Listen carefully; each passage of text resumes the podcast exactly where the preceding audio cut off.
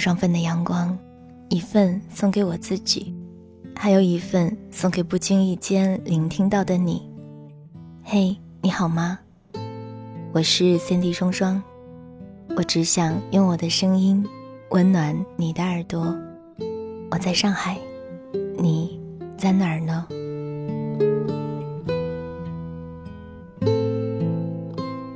我想要的爱情，是我说想你时。你内心有波澜，我看向你时，你会有拥抱我的冲动。我要的爱情，是我爱你，而你，也把爱我放进了你的生命里。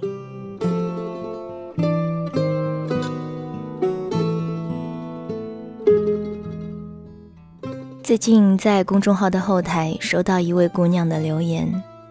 她说遇到了一个对自己特别好的人，但自己却并非那么喜欢对方，问我究竟应不应该在一起。看到这个问题，我就想起前阵子小小和我说起过他的故事，我想这个故事也许会帮助到你，所以就写下来送给你。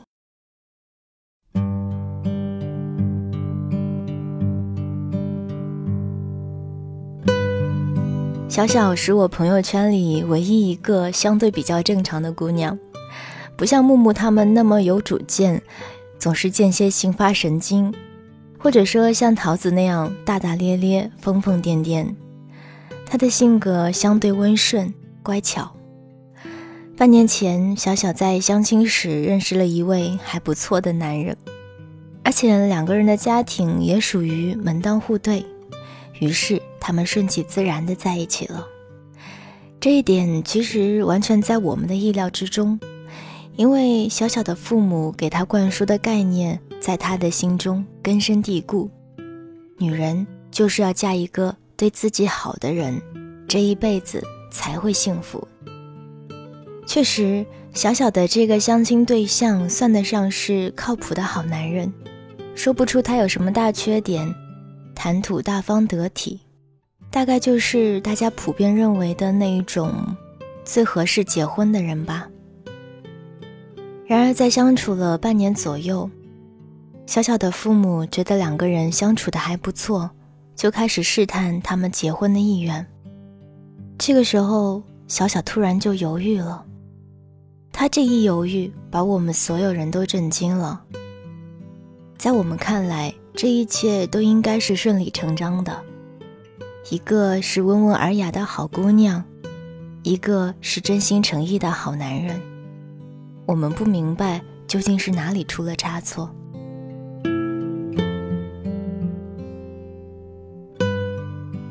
小小看着我们说：“你们是不是觉得我们俩挺般配的？”我和木木死命点头，生怕一个疏忽就扯坏了这根红线，成为千古罪人。桃子最沉不住气，急忙问道：“那你到底想不想嫁？”小小低着头不说话，沉默良久。他说：“他对我真的是很好，很用心，性格脾气都好，平时也很关心我，工作上进，对父母孝顺，都想得挺周到的。但是不知道为什么，总觉得怪怪的。”桃子急了，怪个毛线！对你好还怪啊！木木揪了一下桃子的屁股，示意他坐下，少说话。我问小小：“那你喜欢他吗？”小小看着我，他的眼神告诉我，他似乎也在问自己这个问题。们会一起看电影，一起逛街。他会接我下班去吃好吃的，生病了也会照顾我。还没等小小说完，桃子又忍不住跳出来：“对你那么好，你还不想嫁，就是不喜欢呗？那就别嫁了。”很多时候，我觉得桃子说话不经大脑思考，容易坏事情。但是此刻，我却突然很感谢桃子，说出了我们都不知道如何开口的事实。我顺着桃子的话说：“小小，你知道吗？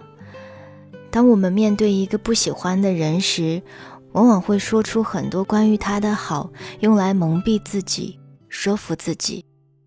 而当我们真正喜欢一个人的时候，哪怕一口气可以数出他满满的缺点，却还是那么想和他在一起。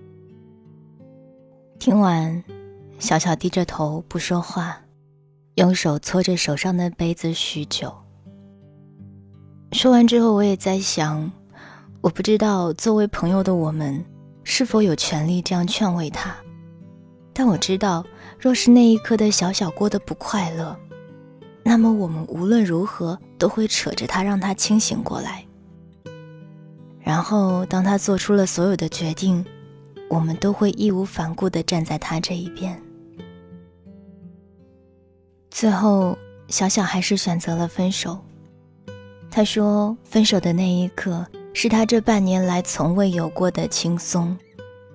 哪怕有父母的不解，以及对对方深深的歉意，但是相对于即将要过的那么漫长的一辈子，小小还是选择了聆听自己的心。”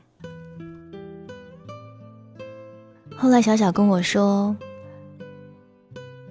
他本来以为时间可以让喜欢变浓。但他发现，当对方每多对他好一些的时候，内心的愧疚就会更大，最终，愧疚慢慢变成了负担。因为小小觉得自己根本就比不上对方的爱，总想着自己应该如何做才可以让这段感情公平，总是怕自己还不起，越走越累。可是爱情难道不应该是我所有的为你都甘之如饴，你爱我的那一些时光如沐春风吗？若是在爱情里有了束缚，有了想逃避的冲动，那又何必抓着执念不放呢？那些所谓的不忍伤害的善良，那些所谓的时间会让我们变更好的自欺欺人，让你在爱情的假象里。坐立难安，亲爱的，爱情并不是这样。你是否想过，你的这一路走到现在，已经妥协的太多太多了？你那么努力学习、工作、奋斗，就是为了让自己变成更好的人，为了有一天可以自在的做喜欢的事，想笑的时候放肆的笑。你坚持了那么久的不将就，不该说认输就认输啊！喜欢是这么重要的事情，你为什么不能再坚定一些呢？